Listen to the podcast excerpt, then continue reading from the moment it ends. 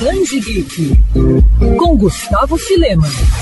Os fãs de um dos autores mais aclamados da nona arte já têm motivos para comemorar o ano de 2023. A editora Mino anunciou detalhes do que vai publicar na coleção voltada ao roteirista Ed Brubaker no próximo ano. Ao todo vão ser oito títulos com destaques para mais dois volumes de Criminal, série desenhada por Sam Phillips e que acompanha as histórias da família Lawless. Um dos volumes é o sexto, vencedor do Eisner Award como melhor série limitada. Outra dobradinha entre Ed e Phillips, que também vai ser publicada pela Mino, é Reckless, Friend of the Devil, graphic novel original Estrela não resolve qualquer problema mais problemático dos quadrinhos. Já Scene of the Crime também conta com a participação de Phillips, que aqui faz a arte final de Michael Lark, que trabalhou com Brubaker em Demolidor e Gotham Central. A HQ, que vai ser uma edição repleta de extras de bastidores, foi indicada ao Eisner e traz uma história de mistério ambientada na Chinatown dos tempos modernos. Todos os títulos vão sair em capa dura e com acabamento de luxo. Assim como fez no ano passado, a editora também fez um pacote de assinaturas em seu site oficial. A assinatura da coleção Brubaker 2023 custou 899. Reais. Ao assinar, os leitores vão receber as obras ao longo do próximo ano, além de um cartão personalizado com o um número único de membro do clube.